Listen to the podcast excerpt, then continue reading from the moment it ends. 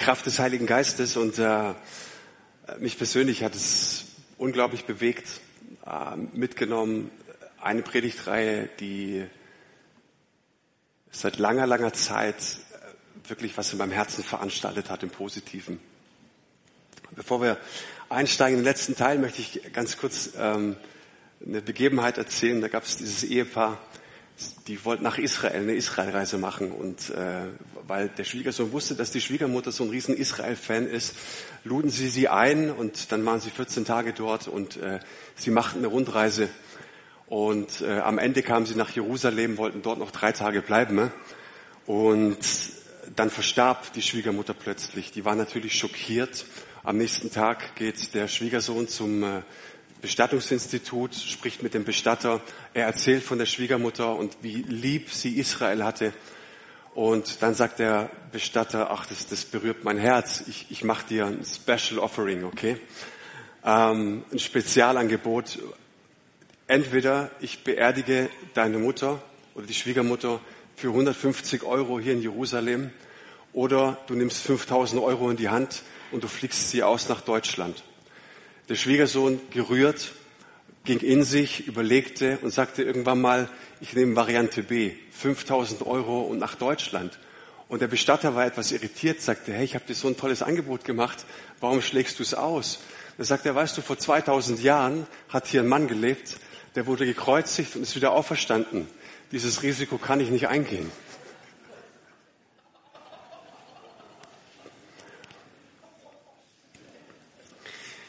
Wenn dein Glaube an Wunder, wenn dein Glaube an die Kraft, die Jesus von den Toten hat auferstehen lassen, so groß ist, dass du solche Abwägungen triffst, hey, das wünsche ich dir von ganzem Herzen. Dass du merkst, da ist eine Kraft in uns am Wirken um uns herum, die so viel stärker ist als unsere Kraft. Und heute beenden wir die Predigtreihe, beziehungsweise wir hören einfach auf, darüber zu sprechen. Ich weiß nicht, wie es bei dir ist, aber ich habe mir überlegt, wenn meine Frau sechs Wochen lang darüber spricht, dass ich mehr Zeit mit ihr verbringen sollte, dann müsstest du erahnen, dass irgendwas nicht stimmt. Ist es richtig? Das heißt, solange wir darüber reden, ne, müssen wir Dinge feinjustieren. So, jetzt glauben wir, wir können weitergehen. Und ich bin davon überzeugt, dass manche von euch sehr, sehr inspiriert waren durch diese Predigtserie. Im Oktober haben wir Gastprediger eingeladen. Wir werden auch Samstagsseminare machen, was zu diesem Thema angeht, weil wir einfach glauben, dass Gott seine Gemeinde vorbereiten möchte und dass, wenn er wiederkommt, dass er eine geisterfüllte Gemeinde sehen möchte. Und geisterfüllt heißt nicht, dass alle umkippen und zappeln, um Schaum vom Mund haben, aber geisterfüllt heißt brennend im Geist, geführt von ihm, wissend, was dran ist als Kirche. Das ist ein wichtiger Punkt. Ich habe ein schönes Buch gelesen von einem ähm, argentinischen Pastor, die erlebten dann in den 80er Jahren eine ganz starke Erweckung und er sprach über den Hunger nach Gott und der Titel lautet, kann dir gefallen, muss dir aber nicht gefallen, Heiliger Geist, ich habe Hunger nach dir. Und er sagt es so, weißt du, mal angenommen, du gehst mit einer Tasse an den Ozean und du füllst sie. Und das, was du in der Tasse hast, der Inhalt dieser Tasse, ist das, was du über Gott weißt, was du mit ihm erfahren und erlebt hast. Aber der Ozean ist Gott selbst. So sagt er, du kannst Gott limitieren, indem du sagst, ich laufe mit einer Tasse rum und ich weiß alles und ich habe alles von ihm und das Ding ist abgeschlossen. Und er sagt, es ist dieses Brennen, das du in der Bibel siehst von vielen Menschen. Ich meine, was hat Paulus bis ans Ende der Erde gehen lassen wollen? In seinen Bezügen damals. Dieses Brennen, diese Leidenschaft für das Königreich. Und Glaube und Hunger sind zwei Dinge, die Gott niemals in dein Leben legen kann. Aber der Hunger ist, dass du verstanden hast, dass Gott größer ist, weiter denkt, viel mehr für dich hat, als du jetzt im Begriff bist zu verstehen. Und wenn du diese Diskrepanz erahnst und wenn Gott es dir offenbart, darum kannst du ihn bitten, offenbar mir, wer du bist, dann kannst du dem hinterherjagen, sehnsüchtig zu sagen, Gott, ich will in dem sein, was du von mir hast. Und so wachsen wir im Glauben. Und deswegen gehe ich zu Pray First. Verstehe es nicht falsch. Aber ich finde es gut, am Freitagmorgen um 6 Uhr aufzustehen, früher aufzustehen, hinzugehen und praktisch etwas auszudrücken, dass ich sage, Gott, ich bin hier. Ich bin hier und wir wollen mehr von dir sehen. Wir wünschen uns mehr Gegenwart in den Gottesdienst. Wir wünschen uns, dass Menschen übernatürlich berührt werden. Mein erster Lobpreisleiter war auch mein Hauskreisleiter. Das war damals im Christuszentrum. Ich kann den Namen erwähnen. Orpheus hieß der gute Mann. Ey, das war ein Lobpreiser vor dem Herrn. Wenn der in die Tasten gehauen hat, hast du das Gefühl gehabt, der ist das Klavier gleich. Ja, weil er einfach so eine Leidenschaft hatte und er ging weg von Lobpreisliedern und er fing an, frei Lobpreis zu machen. Und du hast gedacht, das Lied gibt es. Und er konnte sich eine Stunde später wieder ans Klavier setzen und, und er fing wieder an, Gott zu preisen in seinen eigenen Liedern, weil Gott, der Heilige Geist in ihm war. Und er war für mich dieser Inbegriff von Hunger nach Gott. Und wenn du diesem Mann begegnet bist, dann konntest du nicht anders, auch als, als Lobpreis zu machen. Auf einmal kam es dir in den Gedanken, Mann, wo, was zieht den so an? Und du hast dich bemerkt und sagst, hey, ich, ich will mehr von dir. Ich glaube, was es in dieser Zeit braucht, ist nicht kühle, abgeklärte Christen, ne? sondern Menschen, die sagen, hey, Jesus, du bist so viel mehr in meinem Leben. Und ich glaube, dass Gott auch Lobpreiser, Musiker berührt, salbt, Gaben gibt, dass Lobpreiser die Gemeinde vor den Thron der Gnade führen. Ich glaube daran und ich sehe das und ich finde es so schön, dass in unserem Lobpreisteam diese Leidenschaft, diese Sehnsucht da ist. So, was, was ist deine Sehnsucht? Was, was ist das, was, was Gott in dein Leben gelegt hat? Ich meine, vielleicht gibst du mir recht. Jesus hat uns, und so heißt es äh, in seinem Wort, uns Vollmacht gegeben, hat uns Autorität gegeben. Aber ich glaube nicht, damit wir auf unseren Kirchenstühlen sitzen und auf die Entrückung warten. Amen. Er gab uns Vollmacht und Autorität, damit wir die Werke des Teufels zerstören. Und vielleicht bist du hier und vielleicht hast du auch dieses biblische Weltbild, dass es in deinem Leben um Glück, um Zufälle, um Schicksalsschläge gibt. Wenn dein Leben gut läuft, dann hast du Glück gehabt. Wir nennen das fromm Segen. Wenn das Leben schlecht läuft, dann sind es Schicksalsschläge und wir ergeben uns. Vielleicht erinnert ihr euch Ergebungslehre. Aber der Epheserbrief sagt im zweiten Kapitel sehr klar, dass der Fürst dieser Welt wer ist? der Satan. Aber dass er gefällt ist, er ist besiegt. Und Gott rüstet eine Gemeinde zu, die aufsteht gegen die Unmöglichkeiten des Lebens. Die rebelliert gegen Tod und Krankheit. Ist es ein Versprechen, dass jeder Kranke geheilt wird? Nein. Ist es trotzdem eine Haltung einer Kirche, dass die Krankheit widersteht? Auf jeden Fall. Und das ist der Punkt, um dem es eigentlich in dieser Predigtreihe ging. Hey, du und ich, wir sind gesetzt, dass wir die unrechtmäßige Stimme, die Menschen quält mit Lügen, dass wir ein Wort dagegen sagen. Dass wir Hoffnung bringen in Hoffnungslosigkeit. Da, wo der Satan Täuschungen und List anführt, da dürfen wir aufstehen im Namen Jesu, Hoffnung und Wahrheit bringen. Schau mal, was Paulus uns sagt im Römerbrief, Kapitel 15. Da heißt es dann am Ende des Römerbriefs, denn ich werde nicht wagen, etwas zu reden, das nicht Christus durch mich gewirkt hat, um die Heiden zum Gehorsam zu bringen, durch Wort und Werk. Wort und Werk. In der Kraft von Zeichen und Wundern und in der Kraft des Geistes Gottes. So habe ich von Jerusalem aus ringsumher nach Illyrien das Evangelium Christi voll ausgerichtet. Paulus sagt uns, ich habe das Evangelium voll ausgerichtet. Wie kann man das Evangelium voll ausrichten? Ne? Indem der sagt, ich komme nicht nur durch, mit netten Worten.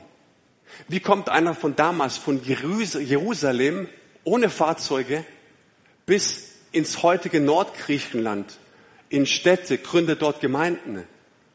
Nicht, weil er nette Worte erzählt hat. Nicht, weil er nur erzählt hat, dass es einen Jesus gibt, der dich lieb hat und wenn du ganz traurig bist, dann kannst du ihn anrufen in der Not. Nein, indem Gott sein Wort mit Zeichen und Wundern bestätigt hat. Im Kleinen und im Großen. Paulus sagt uns am Römerbrief am Anfang, das Evangelium von Jesu Christi ist Kraft. Die Worte des Evangeliums alleine sind Kraft. Und auf diese Kraft hat er sich gegründet. Er war so sehr davon überzeugt, dass er sich vorgenommen hat, keine große Rede zu halten, weil er wusste, dass der Geist Gottes hinter ihm ist.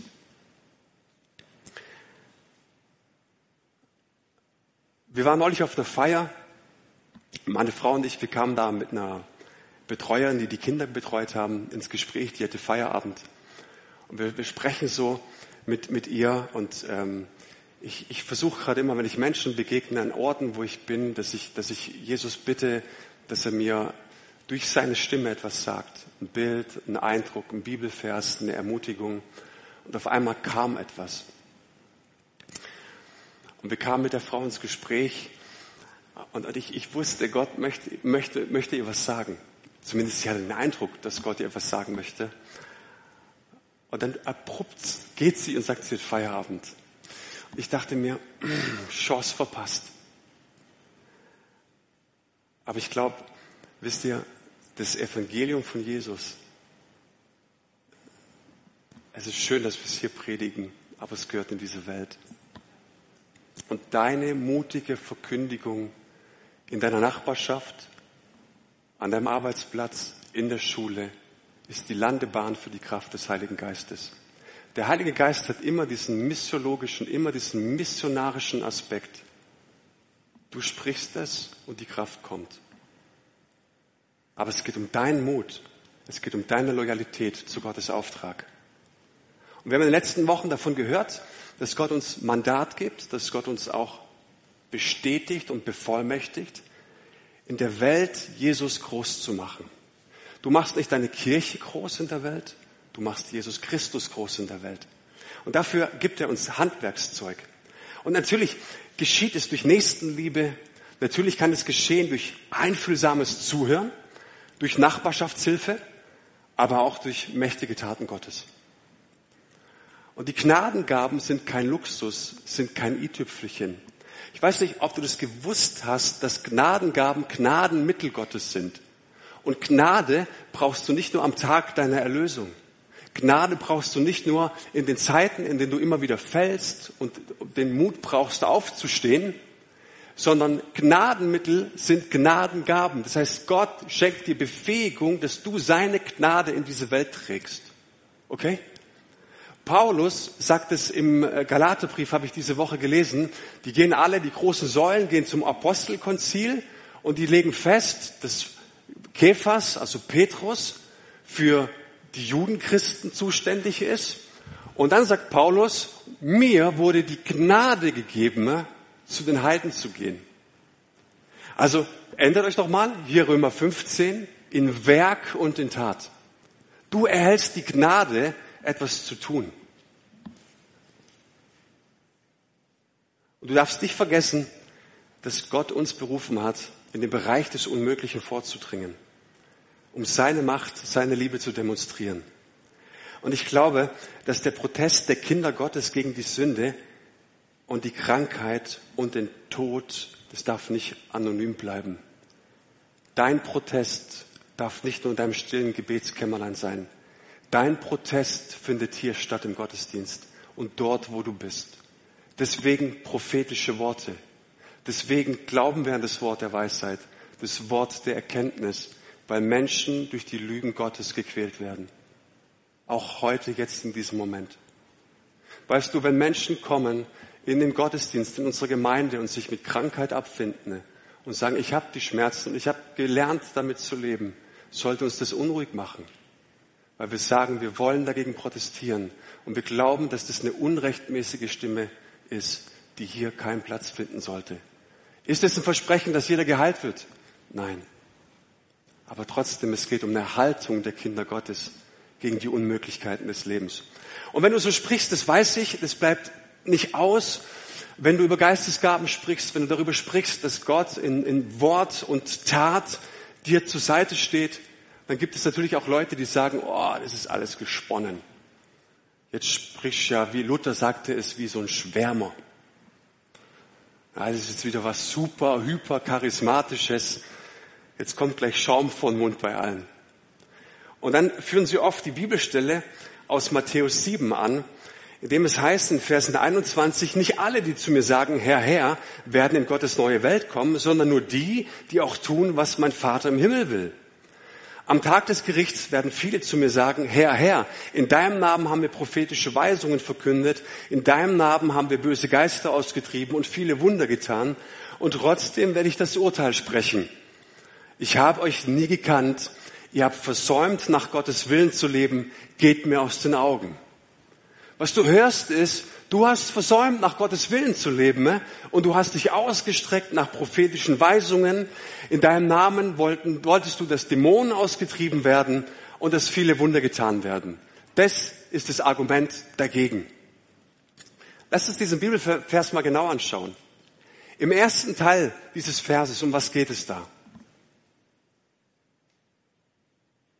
Dort heißt es doch, dass es unmöglich reicht, Jesus einfach nur Herr zu nennen. Nein, es muss durch Gehorsam bewiesen werden.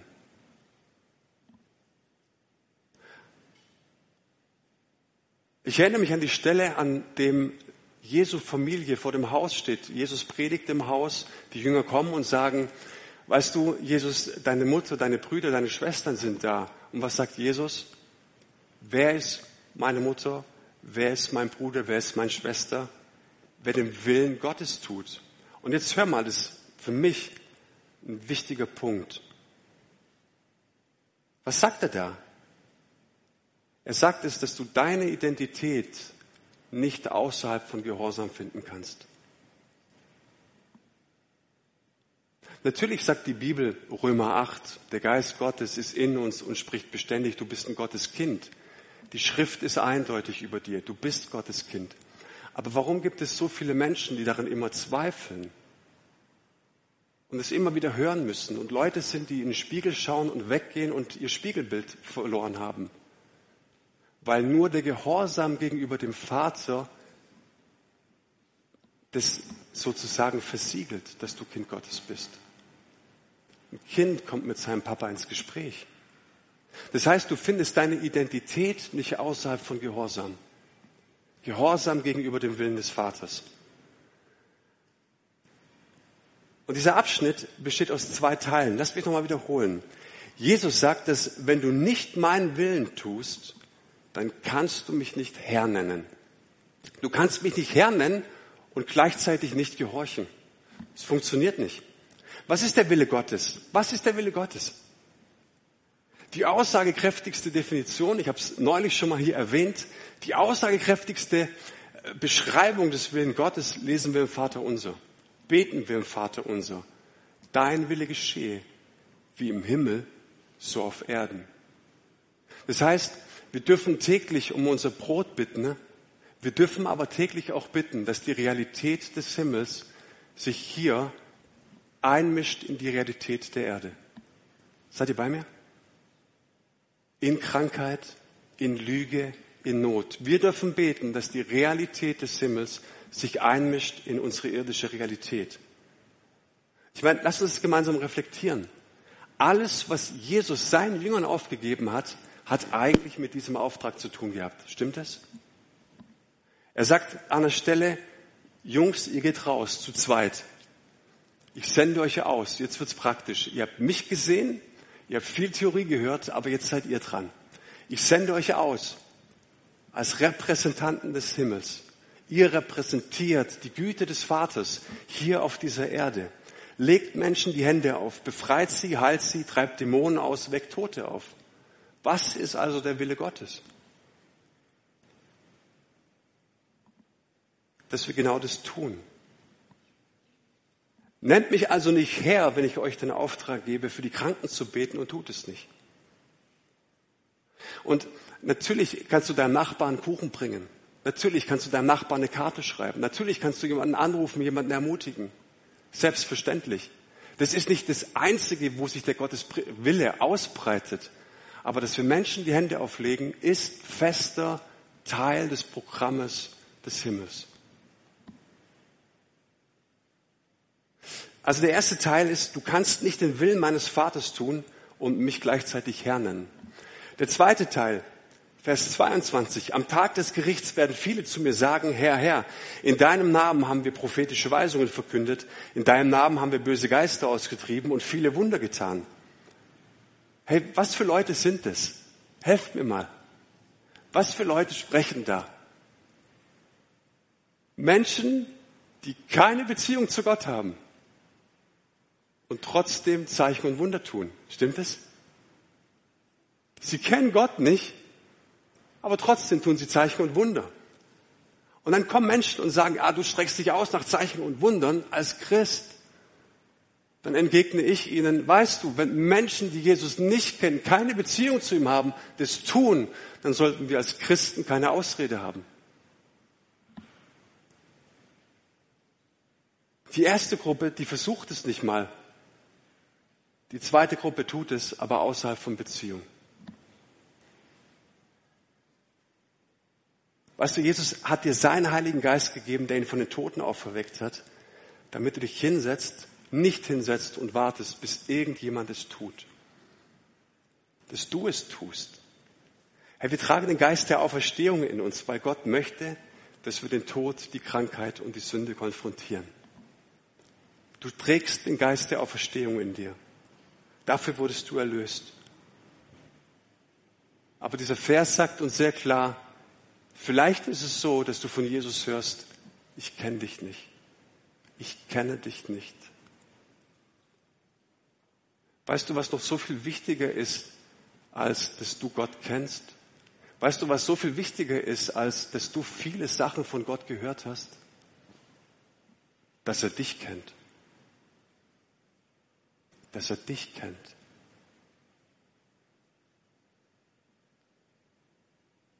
Es geht um Beziehung. Kennst du Ulf Kirsten?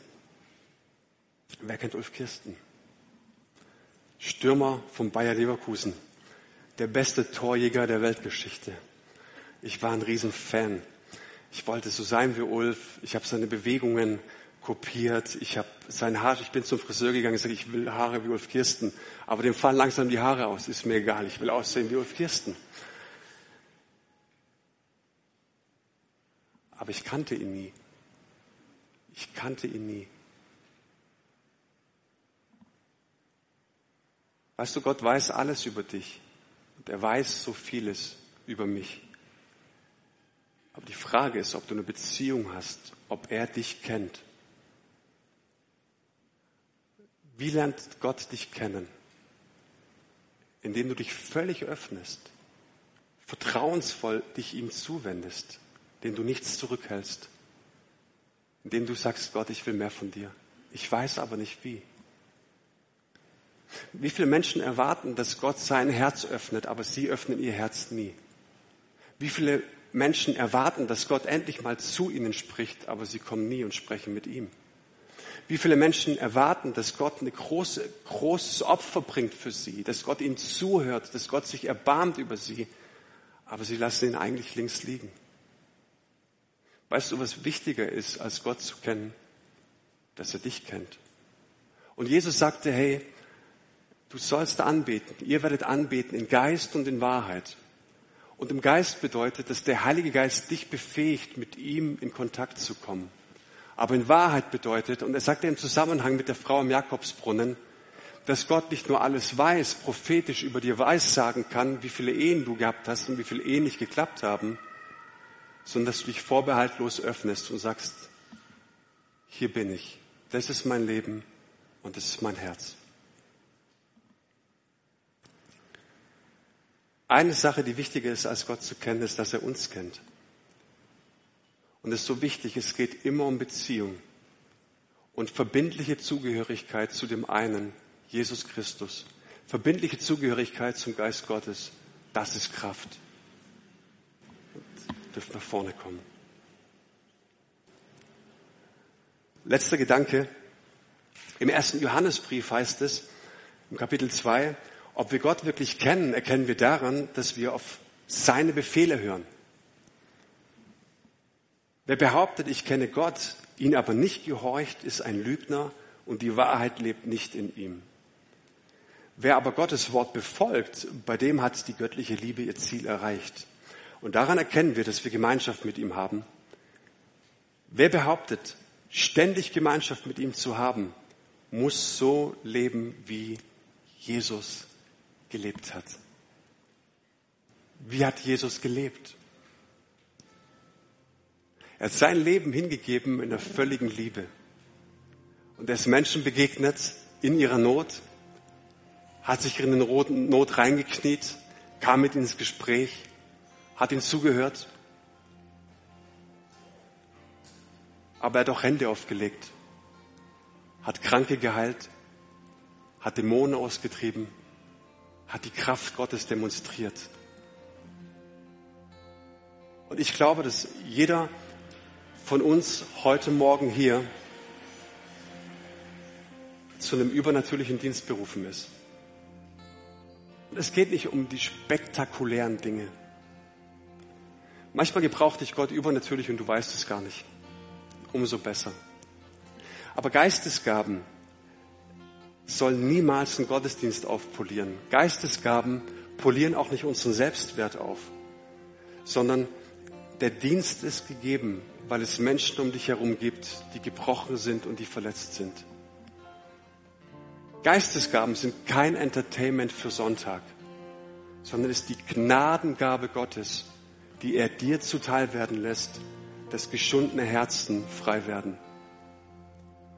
Und oftmals sagen wir, oh, bitte keine Geistesgaben, bitte keine Geistesgaben in den Gottesdiensten. Ja, es gibt sie. Okay, Mach's bitte am Lobpreisabend. Üb's bitte in deiner Kleingruppe.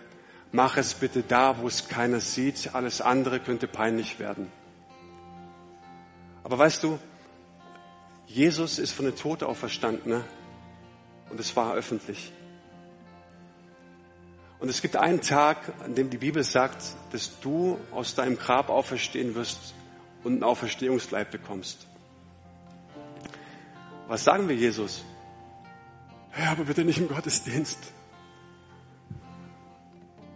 Das müssen wir erklären, das wird saumäßig peinlich. Bitte komm in unsere Kleingruppe. Bitte komm am Lobpreisabend, aber nicht im Gottesdienst.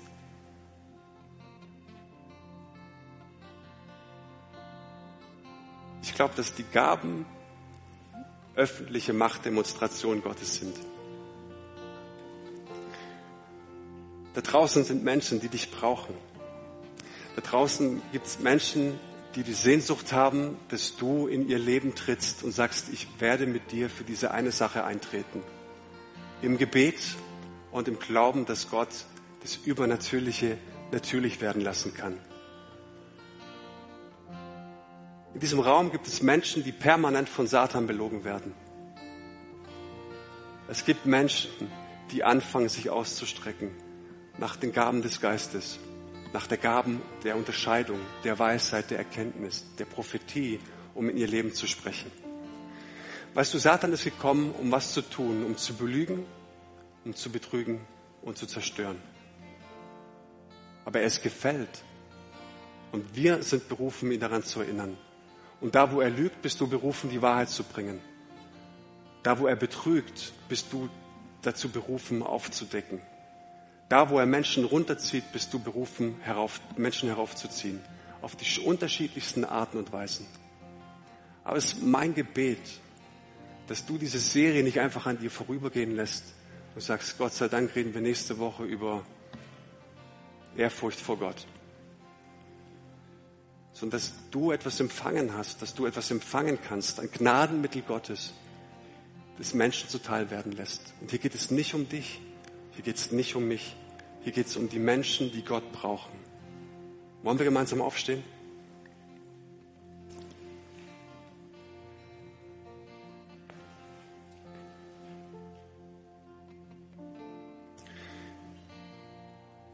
Vater, ich, ich danke dir für diese Serie und auch für diesen Sonntag und danke, dass, dass dein Wort klar spricht zu uns. Und, und danke, dass wir nichts produzieren müssen, dass wir deinem Wort nicht irgendwas andichten müssen, dass, dass wir nicht irgendwie was, was, was anheften müssen, was, was dir nicht notwendig erscheint. Und mein Gebet ist, dass du es bestätigst durch die Kraft des Heiligen Geistes in Herzen heute Morgen hier. Dass wenn du heute Gaben schenkst, dass Menschen anfangen, darüber nachzudenken. Dass Menschen es empfangen. Und ich bete, dass du uns nachgehst, wenn du uns als Gemeinde etwas sagen möchtest. Ich bete, dass der, der Blick wegkommt von, von, von unseren selbstsüchtigen Gedanken, dass es immer nur um uns geht, hinzu, dass du uns berufen hast, in diese Welt ausgesandt hast, um einen Unterschied zu machen. Und ich strecke mich aus nach deinem Heiligen Geist. Und dass du wehst. Und dass du Herzen berührst, dass du mit Menschen ins Gespräch kommst. Das ist mein Gebet in deinem Namen. Amen.